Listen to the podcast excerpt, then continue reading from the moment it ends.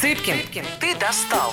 Авторская программа Александра Цыпкина на радио Москва-ФМ. Всем привет, программа «Цыпкин ты достал». А, люблю я, когда приходят очень умные собеседники. Александр Галушка, автор, ну, наверное, самого шумного экономического бестселлера последних лет. Называется он «Кристалл роста к русскому экономическому чуду». Все о нем говорят, э, я еще не прочел. Но, тем не менее, э, количество людей, которые сказали, что ты в некотором степени перевернул не то что историографию экономическую, но, по крайней мере, отношение к историческому периоду, оно зашкаливает. Поэтому привет. Привет, Саш. Расскажи, ты же навряд ли в детстве э, мечтал о том, что вырасту, я и приду вот к Цыпкину на радио, а с чем я к нему приду? Идти-то не с чем. Напишу-ка книжку «Кристалл роста». Не так, да, наверное, было? Не так, Не так. Как было в детстве? Где, где ты учился, родился, учился? Первые 10 минут программы герой всегда рассказывает чуть-чуть о себе, чтобы мы в него погрузились. Родился я в Подмосковье, город Клин, так. Московской области. Там прожил до 29 лет, потом переехал в Москву. А, закончил прекрасную, на мой взгляд, советскую школу номер 17. Именно прекрасную, потому что сейчас, когда мои дети учились в современной школе, я понял, как много они потеряли, и какое богатство, mm-hmm. и какое богатство было у меня, что мне посчастливилось еще учиться в старой доброй советской школе, которая мне дала такой багаж, такой фундамент, такой капитал личностный. И самое ценное, что вот когда я вспоминаю об этом периоде своей жизни огромном, это что мне посчастливилось, и судьба мне подарила прекрасных учителей школьных, которые учили меня самостоятельно думать, критически, целостно и творчески. А в том числе вот у меня любимый учитель, русский язык и литература Татьяна Евгеньевна Максимова, она мне всегда ставила пятерки за нехрестоматийные сочинения. Но mm-hmm. ставила их потому, что она в них видела мои, мое самостоятельное, э, мои самостоятельные размышления, какие-то оригинальные суждения. Да, они не укладывались в рамки обычной хрестоматии. Но вот а, она это всегда поддерживала. И сейчас, оглядываясь назад, я понимаю, что вот, э, вот этот учитель, он в значительной степени меня сделал. И мне с этим очень повезло. И, конечно, нам очень повезло, что у нас не было ЕГЭ, а не было вот этого такого шаблонного мышления.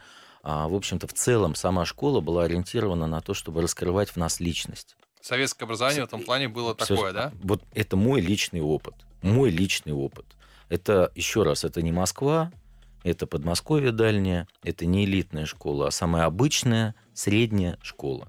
И вот э, я для себя в итоге, оглядываясь назад, уже пройдя тот путь, который прошел, там и в бизнесе, и в государственной деятельности, и в общественной деятельности, вот и книгу написали, там много еще чего. Я оглядываюсь и думаю, ну вот так это же вот самое ценное, что я вынес и что работает сегодня. Угу. То, что меня делает сегодня ну, скажем так, человеком, который способен реально там решать задачи определенные, справляться с проблемами не самыми тривиальными. Вот это вот, собственно, вот этот период жизни а, в Клину, конечно, это школа прежде всего, потому что я там учился. Куда ты поступил потом? Ну, я поступил в два вуза я поступил на физмат в Университет дружбы народов имени Патриса Лумомбы и поступил на экономический факультет а, социального университета. Одновременно? Одновременно, Это да. какой год? А это 92 год, как ага. раз тогда появилась возможность поступать одновременно, а потом в Университете дружбы народов, так же, как в МГУ и в, МГУ, и в ГМО, там экзамены раньше были. Угу. И так как там экзамены раньше, чем в остальные все институты, ну, попробовал, поступил и на ты физ... отучился там и там? Не, не, нет, я выбрал экономический факультет. Угу. Это было связано с тем, что это был 92 год, и мне, меня действительно, ну, я не, ну, я не понимал, что происходит в стране, что за процессы вообще такие. Угу. А, если ты помнишь, тогда вот экономисты ну, они воспринимались чуть ли не как носители какого-то сокровенного, чуть ли не эзотерического знания, mm-hmm. что они что-то такое знают, как вот нам тут перестроить всю жизнь, там, сделать ее счастливой. Кто-то там за 500 дней предлагал mm-hmm. это сделать, кто-то не за 500, и вот это вот там... Ну, мне реально хотелось в этом во всем очень разобраться, понять, mm-hmm. вот что действительно происходит нашей экономике, потому что, собственно, в тот период времени именно экономическая трансформация воспринималась как базовая трансформация страны, как э, базовая трансформация всей системы жизнеустройства. И с этим был связан мой выбор, э, и выбор профессии, и тут тоже очень, ну, если этот период вспоминать, мне очень повезло с преподавателем по, по, по философии. Угу. Он сразу же влюбил меня в философию с, с первой просто лекции. Это стал моим самым любимым предметом.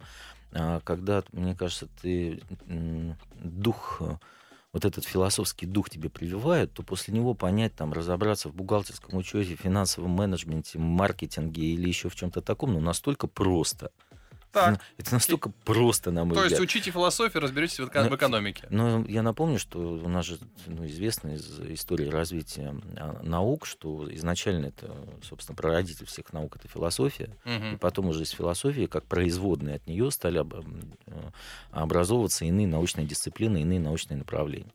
То, что философия дает такую культуру методологии мышления. Угу. Для меня это очевидно просто. А если у тебя поставленная методология мышления, то, в общем-то, ты можешь в разных предметных областях достаточно быстро тоже разбираться. Знаешь, давай сразу, я сейчас задам тебе исторический вопрос. А, ты экономист, экономист с общероссийским именем, а, и ты застал развал Советского Союза. У нас был шанс по-другому все провести? Нет никаких сомнений, что, конечно же, да. Был шанс. Абсолютно верно. Никак... Вот у меня просто никаких сомнений нет что такой шанс у нас То есть был. это не то, что Советский Союз, а, прогнила вся система, Нет, не... все могло рухнуть, мы голодали. Во... Вообще не, не так. Вообще не так. И более того, мы показываем э, вот в той книге, которую ты упомянул, э, «Кристалл роста к русскому экономическому чуду», у нас отдельная глава посвящена тому, как э, была разрушена феноменальная экономика, которая с 29 по 55 год давала рекордные в мире темпы роста – это мы поговорим. Да. А про это она, мы отдельно поговорим. Да, как она была разрушена. И мы показываем этот процесс разрушения, а, даты, решения, факты, последствия. Именно таким образом. Реконструировали э, эту картину разрушения. Я могу честно сказать, я сам когда ну, для себя, ну по сути же для себя это mm-hmm. упражнение провел, разобрался, э, систематизировал, проработал с первоисточниками, удостоверился, пришел к выводам, изложил. Ну, честно говоря, сердце кровью обливается, с одной стороны, что вытворяли вообще. А с другой стороны, вывод очевидный, насколько же была сильна и устойчива та экономика, которую мы построили к середине прошлого века, mm. что ее так варварски разрушали, несколько просто мощнейших порций, таких системных порций ее разрушения было произведено, и при этом она еще что-то продолжало выдавать, еще продолжало устойчиво оставаться. И более того... Да, сейчас устойчиво. Вот я это и хочу сказать, что мы настолько и сейчас живем еще на том наследии, либо живем на том, что тогда было посеяно и продолжает плодоносить, несмотря на вот то разрушение, ту ликвидацию, направленную, сильную, варварскую, которая производилась вообще-то значит, прям с 5 марта 1953 года.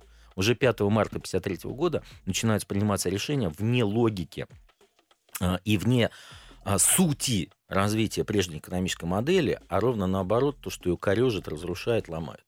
Тогда стой, подожди, ты не совсем, может, корректно либо понял мой вопрос, либо... Так вот, да. Да. Так вот. Вот, вот давай мы возьмем вот, вот какой-нибудь, не знаю, смерть Брежнева. Вот после этого у нас был шанс не дорулить до того, до чего дорулили. Конечно, да. Все равно был. Конечно, да. Никаких сомнений. Что нужно было делать? Более того, Саш, можно я да. даже вот так отвечу на твой вопрос. Вот когда мы разобрались э, в духе, смысле, сути той экономики, которая тогда была создана, создана гениально, новаторски, по парадоксу, в условиях, когда не было готовых лекал. Ты имеешь в виду во время сталинских? Да, с 29 по 55 год она работала, эта система то а, и помещаешь это в контекст развития экономики как таковой в мире и истории развития экономики в мире, то у меня возникает какая аналогия. А, аналогия с Римской империей, угу. когда а, уровень а, развития, уровень мысли, уровень созидания был таков, что в рамках Римской империи были созданы акведуки, угу. которые снабжают до сих пор Европу водой до сих пор. Но если мы продолжим историю акведуков, то мы знаем, что в какой-то момент технология акведуков и знания о них были утрачены. И снова стали рыть колодцы. Угу. Так вот, с точки зрения развития экономики как таковой, а, на мой взгляд, период с 29 по 55 год это мировые экономические акведуки. Мгм. до которых мы смогли дойти, и мы смогли а, как народ, как страна, как, госу- как государство построить такую экономику выдающуюся, очень эффективно. За счет чего? Идеи? Сейчас я закончу. Мгм. А затем это понимание экономических акведуков было утрачено, мы перешли к колодцам, а от колодцев даже, на мой взгляд, еще э, на одну ступень ниже, чуть ли не ладошками копанки. За 50 лет. Так вот, я что хочу сказать, Саш, что сегодня, если мы можем обратиться к той экономике, как прототипу экономики будущего. Тогда я тебя не буду мучить про детство и юность, слишком мало времени. А, то, что ты экономист, так понятно. Давай реально поговорим про... Давай. Сначала мы поговорим о том, что мы все испортили, а с другой стороны, что мы сейчас можем сделать по-другому и куда мы идем. Да. Хорошо, давай тогда сейчас осталось э, две минуты. Я коротко тогда, короткий вопрос. Экономическое чудо, а, вот так, очень, коро- очень коротко. В чем оно, экономическое чудо, если в цифрах? У нас какой-то рост был бешеный. Да, у нас экономика увел- увеличилась с 29 по 55 год в 14 раз. В 14 14 раз. А среднегодовой темп роста, который такому увеличению соответствует, равен 13,8% за минусом 4 военных лет. Ага. А у нас А в мире не так было все? Так, в мире никто э, ниг- не было таких еще примеров столь высоких темпов роста. Мгм. Несколько есть стран, где были тоже двузначные темпы роста, и на горизонте а, 20 лет и более, и мы тоже в книге эти все примеры показываем, это Китай, Япония, Тайвань, Южная Корея, Сингапур. Мгм. Но у них меньше было, эти темпы были меньше. То есть наша страна поставила рекорд по темпам роста в 20 веке. Первое место в мире. Так вот, м, и это мы стали э, второй экономикой мира, первой экономикой Европы. А, Реальные заработные платы людей выросли в 4 раза. Мгм. Сбережения граждан, вклады в сберегательных кассах увеличились в 5 раз. Численность населения увеличилась на 46 миллионов человек. Несмотря на войну. Несмотря на войну, которую несла 27, в итоге мы вышли на плюс 46. И Росстат сегодня посчитал, если бы не война, плюс 100 миллионов нас бы было. Плюс 100 миллионов за если бы не 20 война. Вот за Мгм. этот период, с 29 по 55 год, за 26 лет. Да. И продолжительность жизни граждан нашей страны увеличилась на 26 лет за этот период. Фантастика, конечно. А, Прямые измеримые показатели, и при этом, а не ложные мифы. а скажи, пожалуйста, сыграли роль репрессии в этом? Отрицательную. Отрицательно. Можно было Конечно. без них справиться. И они, они отнимали у экономического роста. Вся система ГУЛАГа всегда была убыточной, затраты на ее содержание были больше того, что она давала в А. экономику. А, И если, а, то есть она отнимала из экономического роста, Отнимала. а не прибавляла к То есть это росту. миф, что просто... Конечно. Что, что Что- нашу, нашу еще страну... раз, поста- что- Сейчас, секунда. Это Что полстраны сидела, а полстраны ох- охраняла, это чудовищная ложь. Нет, миф в другом. Что только вот такими кровавыми методами нет, заставили конечно. дисциплину Да нет, соблюдать. конечно. Нет, Нет, это не конечно. так. Мы показываем, какой объем материальных стимулов был в той экономике, а, как была профи- проведена система организации и оплаты труда в 1931 году. Всех перевели на отдельную оплату труда, кого только можно. И мощнейшие материальные стимулы работают. Вернемся через минуту. Цыпкин, ты достал. Авторская программа Александра Цыпкина на радио Москва-ФМ. Друзья, всем привет. Программа «Цыпкин ты достал». Александр Галушка, экономист, автор топового абсолютно бестселлера «Кристалл роста к русскому экономическому чуду». А, очень интересно узнать о том, что Советский Союз а, во времена вроде бы страшных сталинских репрессий создал неповторимое экономическое чудо. И вот мы очень важный вопрос, о котором мы говорим, вопреки, скажем так, Вот, репрессиям. совершенно. Вопреки репрессиям. То есть они не помогли ничего. Да, конечно, нет. Суть была в другом. Конечно, Слава богу, что хоть так. конечно. Расскажи мне про И материальное... более, и более того, я подчеркну, вот у нас эпиграф всей книги, э, изречение известного французского мыслителя Жан, Жана Жареса. «Из прошлого надо брать огонь, а не пепел». Мгм.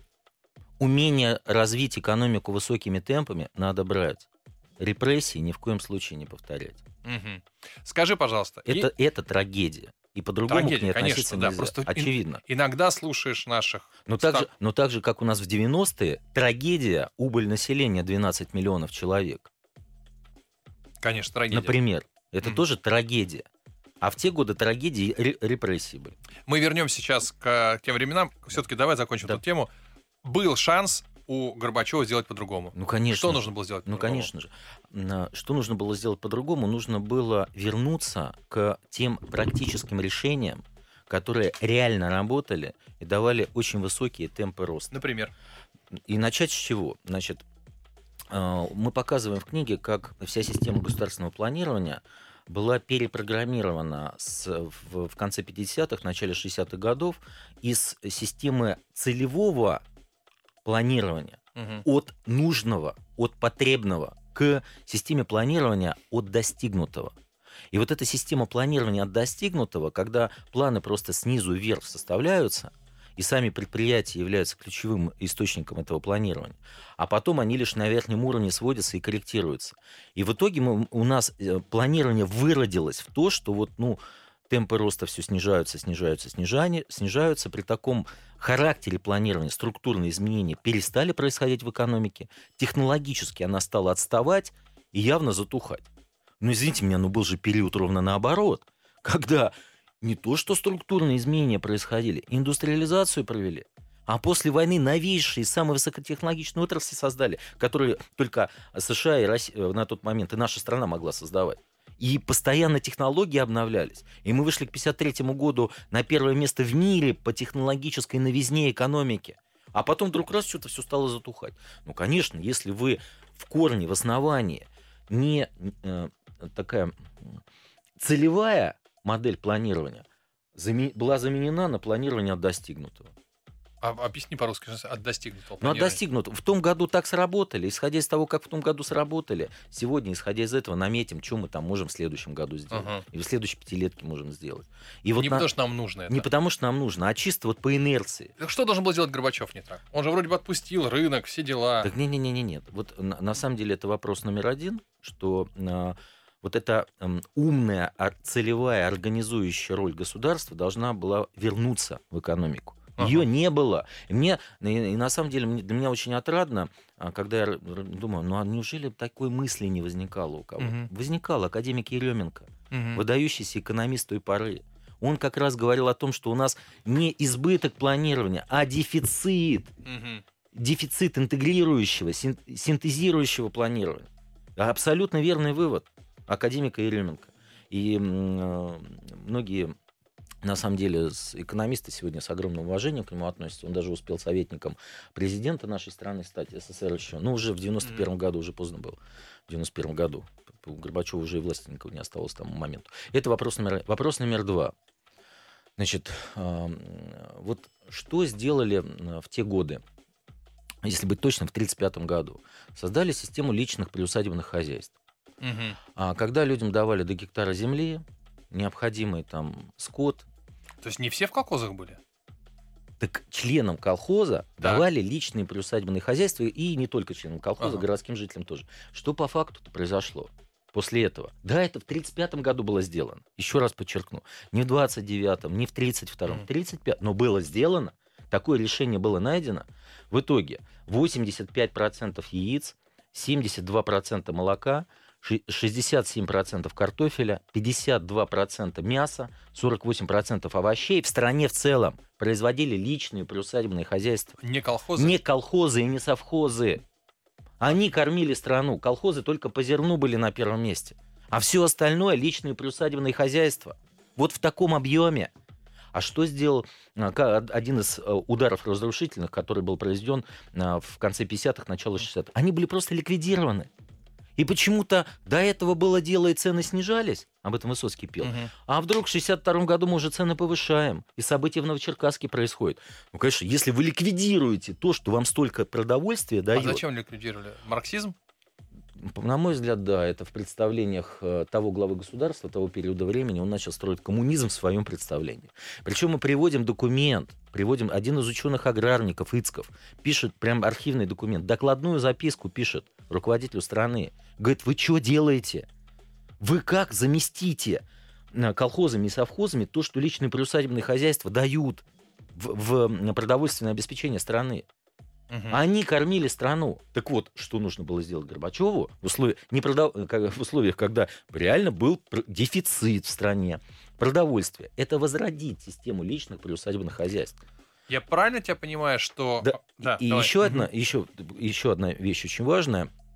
а, если мы посмотрим не только на продовольственный вопрос, а посмотрим на товары широкого потребления. Потому что вот поздняя советская экономика, она грешила дефицитом и продовольствия, и товаров широкого потребления. То мы с вами увидим, что к 1953 году Госплан планировал 9490 позиций номенклатуры выпускаемой mm-hmm. продукции. А артели которые работали исходя из конечного спроса в первую очередь да. и в сегменте товаров широкого потребления, выпускали 33 444 позиции номенклатуры продукции. Артели, ну кооперативы. Арте, коп, это, ну по сути, на самом деле, если суть ее разбирать, что это, это промысловая кооперация, совершенно верно, то это по сути тот же самый малый и средний бизнес, что сегодня. Одно главное исключение: артель продать нельзя было как таковую. Угу.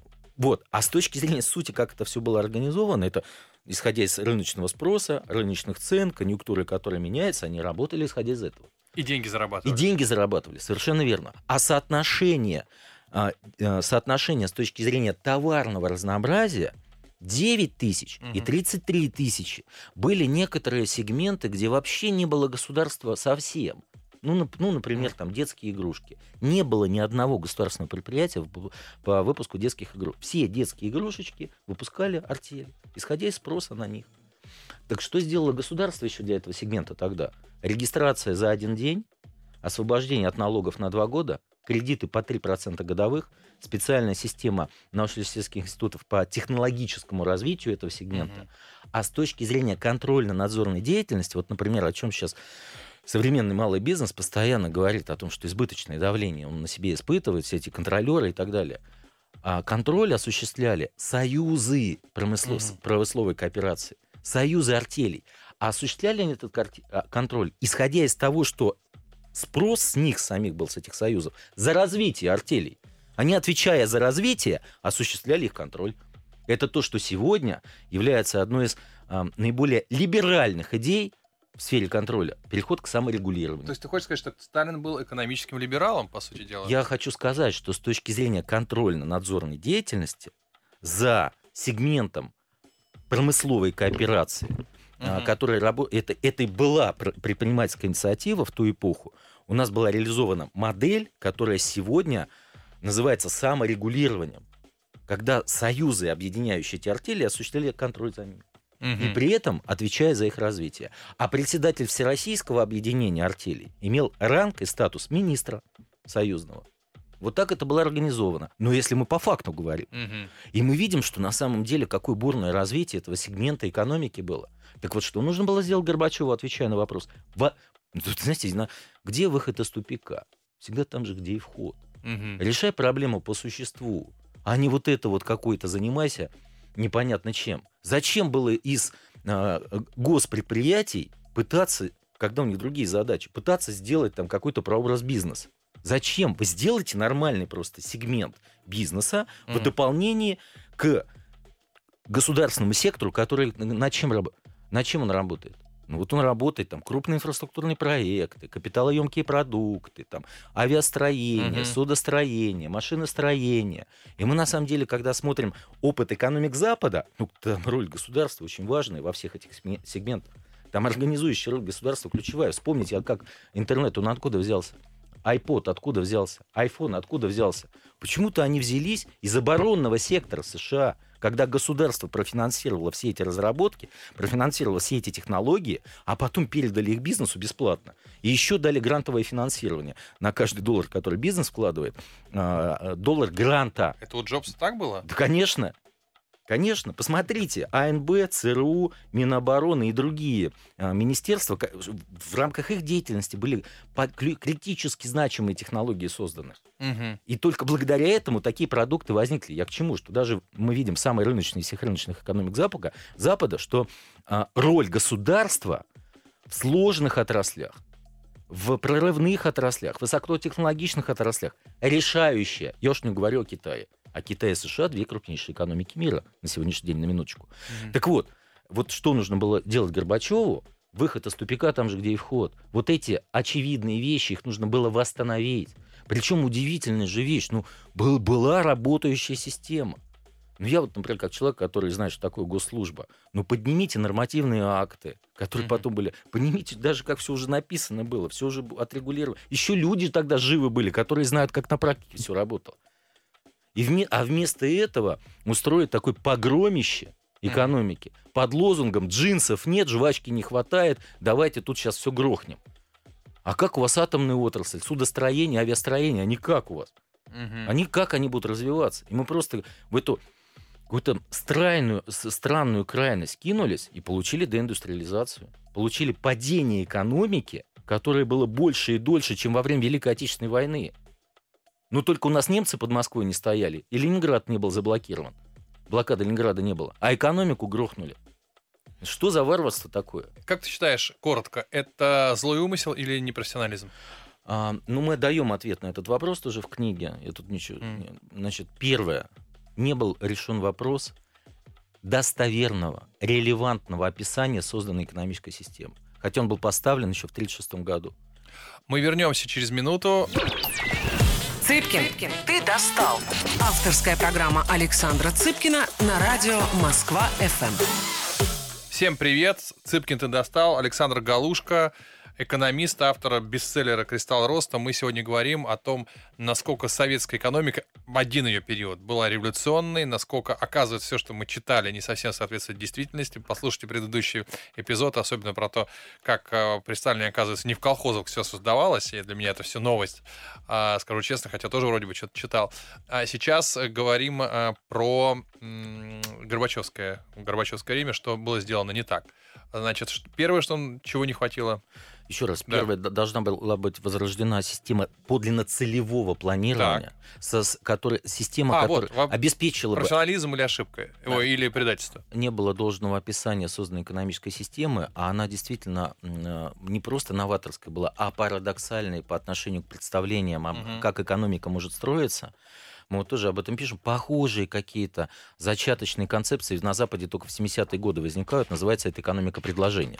Угу. Вот, кстати, о ней говорил э, президент на Питерском форуме, что надо к экономике предложения переходить. Так вот, значит, они парадоксальны были. И получилось, что работая над описанием этой системы, группа ученых специально, причем лично глава государства совещание проводил по написанию учебника экономики, лично, лично рецензировал тот проект, который мы предоставляли угу. лично этим занимался. И вот мы нашли, по крайней мере, шесть стенограмм этих совещаний, из которых видно характер-то дискуссии какой. Так вот, и э, написать э, такой адекватный учебник экономики, я бы сказал, тире, инструкцию по применению этой, этого экономического изделия, этой экономической системы, не получилось. Не угу. получилось. Уже даже глава государства дал такую задачу. Пол правительства уехал в ноябре 1951 года на целый месяц э, обсуждать с учеными учебник экономики так называемая экономическая дискуссия 1951 года. По ее итогам 22 декабря один из вице-премьеров и министры, которые участвовали, направили докладную записку главе государства, где они разложили писавшийся до этого уже 15 лет проект учебника, разложили по косточкам. И вывод – ну, никуда не годится. Все надо переделывать. Они ничего не поняли. Они не описали работающую систему, а пытаются какое-то учение сконструировать. Вместо того, чтобы описывать то, что на практике работает. Чего лично глава государства говорил? Чего вы мне Маркса цитируете? Откуда Маркс мог знать в 19 веке то, что у нас уже экспериментальной лабораторией является? Это на совещании в январе 41, 20 лет, э, на совещании в январе 41 года. Он лично говорит. Чего мне Маркса цитируете? Потом говорит, а Энгельс? Он ничего не понимал в производстве и запутал нас со своими идеями коммун на производстве, уравнительной системы оплаты труда. Ни в коем случае это не должно быть. Должна быть сдельная оплата труда и мощные материальные стимулы. Тогда мы были? разовьем экономику. А были в Советском Союзе материальные стимулы? Очень мощные. Ну, тогда при Сталине. И, конечно, очень мощная система материальных стимулов, которая созидательный, творческий труд стимулировала. Если ты работал хорошо выполнял, перевыполнял план, нелинейная система вознаграждения. Ага. Если ты что-то придумывал, процент от эффекта получал. Как с, с капитализм. На мой взгляд, это просто разумная система организации труда, которая у нас так и была названа, научная система организации труда, которую потом японцы подсмотрели, внедрили у себя, назвали это бережливое производство. Это стало одним из столпов японского экономического чуда, который потом американцы посмотрели у японцев, назвали лин-технология. А когда ты эту цепочку прослеживаешь, оказывается, мы у себя в экономике так все организовали, японцы позаимствовали, а американцы это вторая производная. А у нас сейчас некоторые компании внедряют лин-технологии американские, уже у себя, mm. даже не зная о том, что это, по сути, уже третья производная, а корень основания наша. Что сейчас делать? Ну, на мой взгляд, сейчас нужно а, обращаться к тем лучшим практикам, лучшим моделям, лучшим механизмам с доказанной эффективностью, а не умозрительным идейкам и всяким построениям утопическим. Например? Например, вот нам... Ну да, сейчас капитализм, вам не нужно строить ничего. Не, а, да, а давайте... План, а, плановой нет, системы нет. Саша, а как это, как это нет? У нас закон о стратегическом планировании принят в 2014 году. Угу. У нас указ президента вышел в ноябре 2021 года об основах государственной политики в сфере стратегического планирования. Он правильный, твой Конечно, его выполнять надо. Его просто выполнять надо. Если что-то в нем не хватает, понятно, можно... Ну, надо просто этим заниматься. И сама жизнь, она, она нас просто вытолкнула в государственное планирование опять. Но оно просто очень низкого качества сейчас. Mm-hmm. Не просто низкого качества, оно порой даже уродливые формы приобретает. Когда у нас 60 тысяч документов стратегического планирования сегодня в стране напринимали, которые между собой, когда их начинаешь разбирать по целям, ресурсам, срокам, территориям, отраслям вообще никак не бьются, вообще не стыкуются. Носят декларативный характер, руководством к практической работе не являются, а скорее только забивают каналы управления пустой информацией и дезориентируют лиц, принимающих решения. Mm-hmm. Это в таком качестве у нас сегодня госпланирование. Это при том, что у нас сегодня есть цифровые технологии, большие данные, искусственный интеллект. А когда планировали в те годы, 30-е, 40-е, 50-е, арифмометры только были.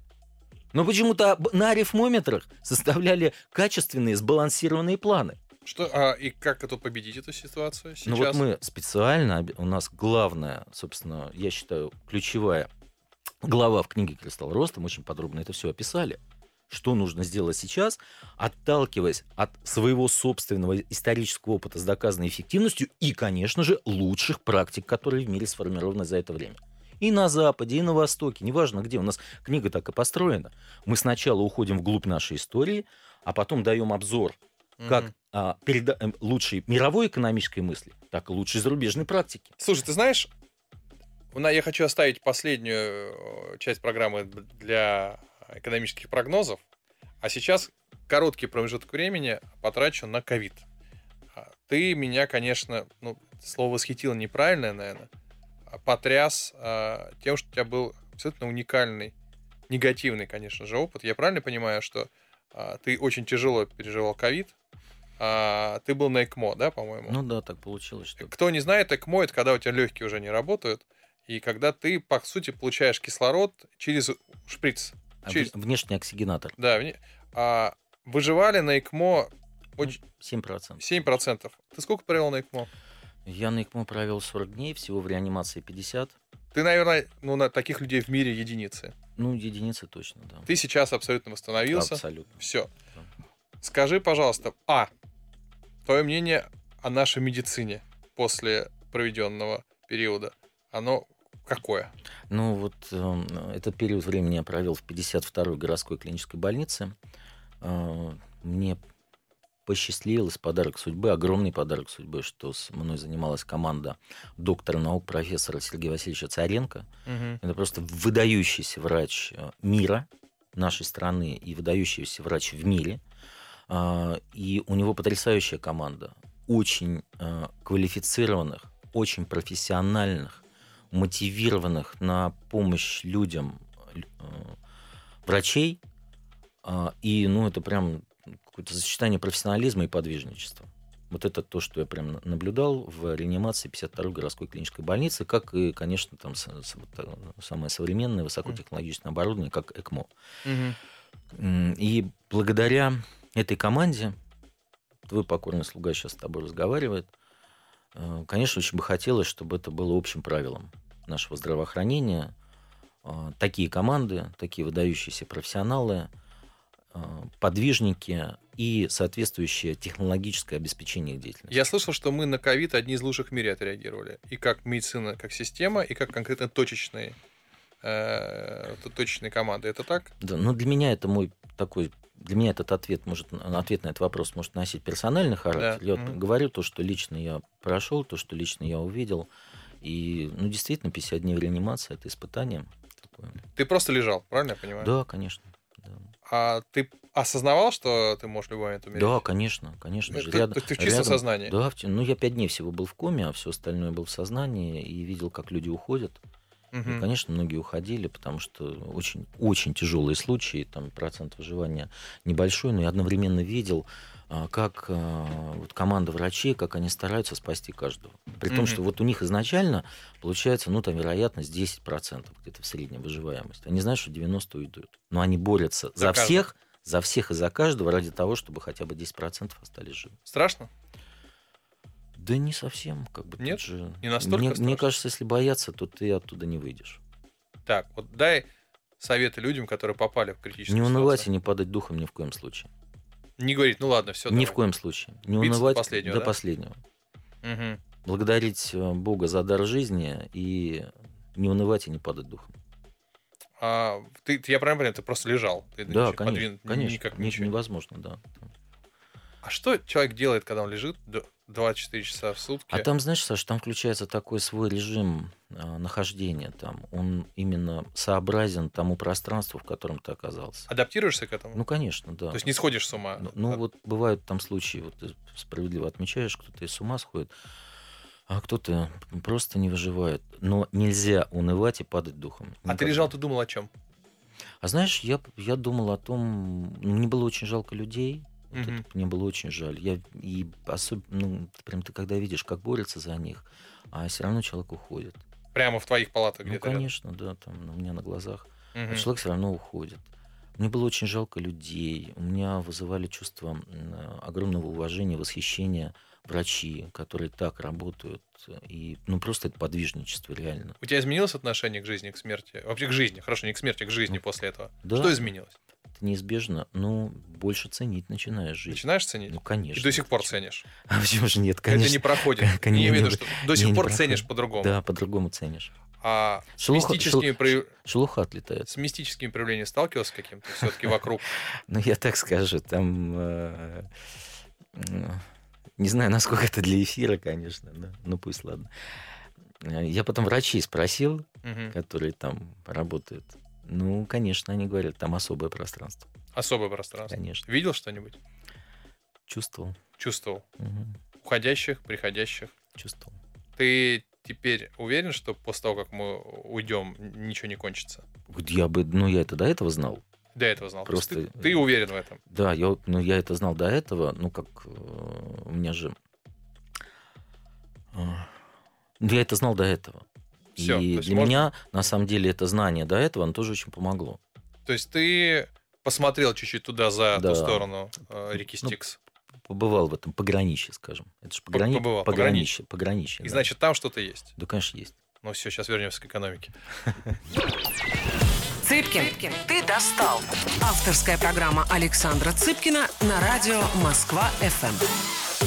Всем привет, программа Цыпкин ты достал. Сегодня у меня уникальный абсолютно гость Александр Галушка. Во-первых, он мне представил совершенно иную картину, что было в Советском Союзе с точки зрения экономики с 29 по 55 год. Оказалось, что мы, во-первых, создали модель уникальную, которая до сих пор в мире пользуется популярностью. Во-вторых, мы перевернули представление о рекордах. И все это а, повторюсь, на, основана на частной инициативе. Просто. Включа, включает в себя частную включает, инициативу. Да, включает, включает частную инициативу. Да. Я бы сказал, что мы нашли для, ну, для своей страны, для того исторического периода именно свое сочетание организующей роли государства в экономике угу. и предпринимательской инициативы в экономике. И на самом деле страны, где было везде, где было экономическое чудо в 20 веке, везде без исключения это был синтез, государ... организующей роли государства и предпринимательской инициативы. Формы, пропорции разные, угу. но ключевая вещь синтез. А до того, как мы перейдем к прогнозам, что будет с нами, с человечеством, с экономической точки зрения, скажи, все-таки Сталин лидер страны в тот момент. Очевидно, ну, как к нему не относиться, умнейший человек, раз он создал такую систему. почему он допустил репрессии, которые настолько сыграли против экономики? Ну, знаешь, для меня, Саша, это, для меня это пока загадка. Загадка, для меня, да? это, для меня это один из вопросов, который, на который у меня пока нет внутреннего ответа. Я разговаривал с людьми, которые, ну, скажем так, с, с внуками э, членов правительства э, той поры, руководства страны той поры. Некоторые такие наметки есть, но для меня все равно э, этот вопрос открыт. Открыт. Да. Но однозначно, еще раз подчеркну, это трагедия. Это трагедия. Однозначно. Это, вот еще раз хочу повторить, это важнейший момент. Очень часто от э, таких ярых, иногда не совсем адекватных сталинистов приходится слышать, что, ну, конечно, нужно всех было расстреливать, тогда мы все работаем. Это не так. Ну, нормально. У нас там, если посмотреть, допустим, до 1937 года просто, если посмотреть, ну, какой, какой удельный вес э, значит, заключенных э, по отношению к общей численности населения. Ну, там вообще это просто мизерные, просто как, как мизернейшие цифры. Ну, экономика-то уже росла. Уже все выросло. Уже росла. А после войны смертную казнь же отменили. Угу. Кто забыл.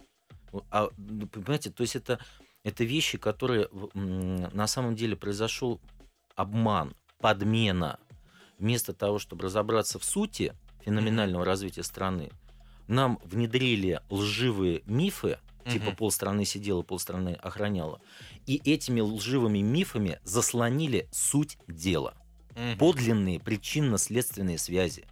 А мы в своей работе прежде всего этим занимались. Понять причину, из которой вытекает такое следствие. Мгм. Спасибо. Давай к, к прогнозам. Куда мы все идем? Во-первых, мы придем в матрицу или нет? Как ты считаешь? А, Ну, вы знаешь, Саш, вот даже э, тут э, я бы хотел начать тогда с исторического опять экскурса Давай. в э, ту феноменальную экономику, потому что он содержит в себе ответ на твой вопрос.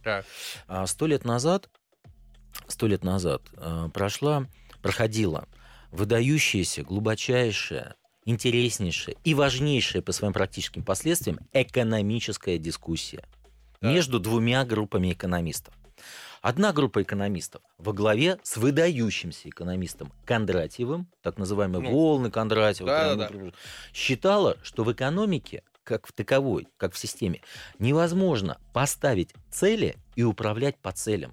Мгм. А можно только течь по волнам и экстраполируя, и экстраполируя некоторые сложившиеся там тенденции, прогнозировать будущее. Мгм.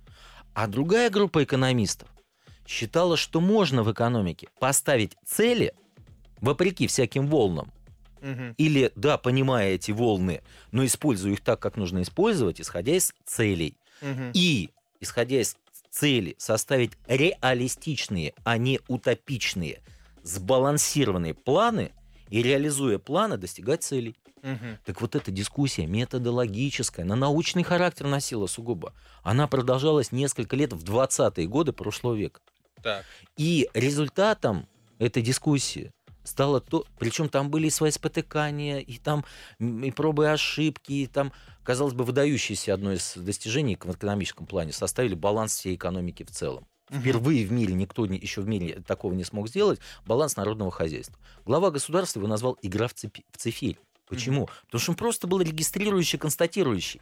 Он говорит, а нам надо целевой, исходя из целей, сбалансированный план. А не просто вы зарегистрировали, законстатировали то, что у нас есть. Что это дает? Наоборот, это даже дезориентирует лиц, принимающих решения. Так вот, и победила группа экономистов во главе с Крыжановским, Мгм. которая доказала, что можно целевым образом управлять экономической системой. Можно поставить высокие цели, составить реалистичные планы и организовать механизм их реализации. Так. И э, есть программная статья, как раз посвященная плану первой пятилетки. Ее написал выдающийся государственный деятель, экономист, зам Крыжановского Гринько, который потом, потом кредитную реформу еще провел. Уникальные просто решения денег реализовал. И вот о чем он пишет, я буквально близко к тексту цитирую, что то, что мы смогли а, составить реалистичный сбалансированный план достижения цели высоких темпов роста, позволило наконец-то нам вырваться из доминировавшего до, до этого метода экстраполяции, который постоянно давал недооценку реальных возможностей роста нашей экономики. Поэтому, Саш, на мой взгляд, это а, это, знаешь, это такая эссенция ответа на твой вопрос про сегодня и про завтра. Не надо заниматься пассивными прогнозами. Надо заниматься целевыми планами. И надо свое будущее создавать субъектно угу. и осознанно, а не плыть по каким-то там откуда-то взявшимся прогнозам, тенденциям и так далее. Все это надо понимать. Угу. Дискурс понимать, прогностический. Но понимать, что он носит вторичный и служебный характер, а не определяющий и решающий. То есть ты хочешь сказать, что сегодня будущее не предопределено Конечно, нет. мы Абсо... можем его создать. И пример того, как это было сделано сто лет назад, это практический пример, как это было сделано. Практика критерий истины. И она убедительнейшим образом доказывает, что мы вырвались по парадоксу из всех прогнозов, из всех тенденций и показали такое развитие, которое не укладывалось в головы всех зарубежных прогнозистов и экономистов. И показали до войны, а потом чудом стремительного, бурного послевоенного восстановления вновь его явили. И на мой взгляд, на мой взгляд, в практическом плане на это надо ориентироваться. Надо самим создавать. Но чтобы самим создавать, надо, во-первых, субъектными стать. Надо обрести суверенность мышления, а не вторичность. И избавиться от комплекса исторического поражения который у нас вот как засел в головах с 91 -го года, что мы тут какие-то тут убогие отсталые, вон там какой-то там фешенебельный Запад, нам бы надо как там. Как там мы не знаем, значит, берем у них, как они делают. И что-то тут пытаемся делать. Угу. Понимаете? И по получилось, если в экономическом плане, во что мы превратились из-за таких убогих установок. Да, по сути, в колонию или периферию, если экономическим, периферии мировой, мировой экономической системы, ну, если экономическим mm-hmm. языком выражаться. Сейчас мы можем вылезти? Конечно, можем. можем. Но мы сто лет назад вылезли в гораздо более тяжелой ситуации, в условиях еще более сильных санкций Запада, чем сегодня. Мы показали мировой экономический рекорд. Но только это... Ну, подожди, стой, стой, стой. Тогда же американские технологии у нас были. Стоп, стоп. Да, правильно, правильно. Вот, ну, если мы этого... Да. Не просто были, а мы взяли все лучшие американские и немецкие технологии, а также британские, итальянские, Но японские. сейчас у нас этого нет. Так смотри, так у нас получается США, не просто нас США тогда от свифта отключила, угу. они нас как страну не признавали. У нас даже дипотношений не было. Мы приводим архивные документы, ранее секретные. Одна из директив главы государства э, компании людям, которые занимались у нас тогда угу. привлечением лучших мозгов американских технологических и управленческих к нам в страну за деньги, конечно. Не по убеждениям, они за деньги тут работали. Но сейчас так, это невозможно? Конечно, возможно. Сейчас возможно. Еще... Технологии, конечно, санкции. Конечно, так я о чем хочу сказать. И вот директива главы государства.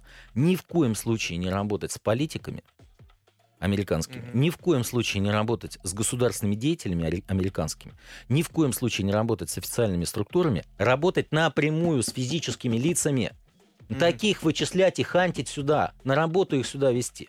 И только если не можете работать с физическим лицом, тогда, ну, такие случаи, допустим, mm-hmm. нужны стажировки на самом предприятии mm-hmm. американском, тогда контракты с предприятиями. Четкая система приоритетов и отсечение всякой политики от экономики. Дэн Сяопин что сделал, когда в Китае реформы запустил? Отделим политику от экономики. Абсолютно у нас она была отделена. И у нас с Западом, казалось, мы были бы в тот момент антагонистами, и шло мощнейшее технологическое сотрудничество, но только очень качественно организованное с точки зрения госменеджмента, который это обеспечивал. Мы, э, я вот с собой не захватил, в машине у меня сейчас лежит, справочник по американской промышленности 1932 года. Это высококвалифицированнейший отраслевой research, который у нас сегодня по российской экономике такого справочника нет. А мы по американской все понимали структурированно и цельно, и, по сути, такая ясная навигация – от кого буквально угу. какую технологию можно взять, сколько ему нужно, нужно дать денег, чтобы он сюда приехал, у нас работал заводы, строил Ну сейчас-то никто не даст. Да, так нет, подожди. Как ты не можешь дать... у нас вот на питерском форуме, допустим, несколько американцев, у меня на одной из панельной сессий по дедоларизации принимали участие, да они хотят работать здесь.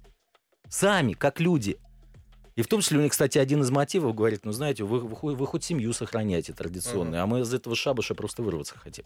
У них сейчас такой идеологический мотив. А вообще, говорит, мы готовы, мы хотим. И как? это возможно? Думаешь? Да, конечно. Понимаешь, это из... Вот это настолько абстрактно образный, не деловой разговор, возможно, невозможно.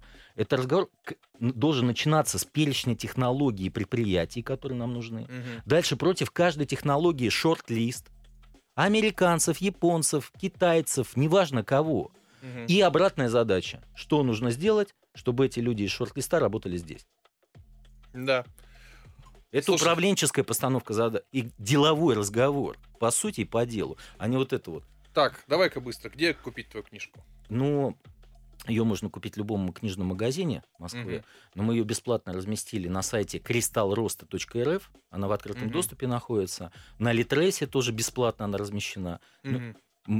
Причем мы сделали ее сначала везде бесплатной, а она только потом стала продаваться. И несмотря на то, что она везде бесплатна, стала, была у нас полтора года самой продаваемой книгой по экономике, а сейчас на втором месте по продажам. С нами был, давай я зачту все ответственные регалии наконец. Александр Галушка, заместитель секретаря общественной палаты, председатель Координационного совета по национальным проектам и наро- народосбережения общественной палаты РФ, член совета директоров Объединенной авиастроительной корпорации. Ты был министром, Да, министром Российской Федерации по развитию Дальнего Востока. Короткий вопрос, когда у нас свой самолет появится? Свой самолет Да. какой? Так у нас и есть. Вот полностью свой, который Конечно. есть, да? Да, конечно. То есть мы себя э, Конечно. не, не перестанем летать. Конечно. Нет. Спасибо большое. Спас. Спасибо. Цыпкин, ты достал.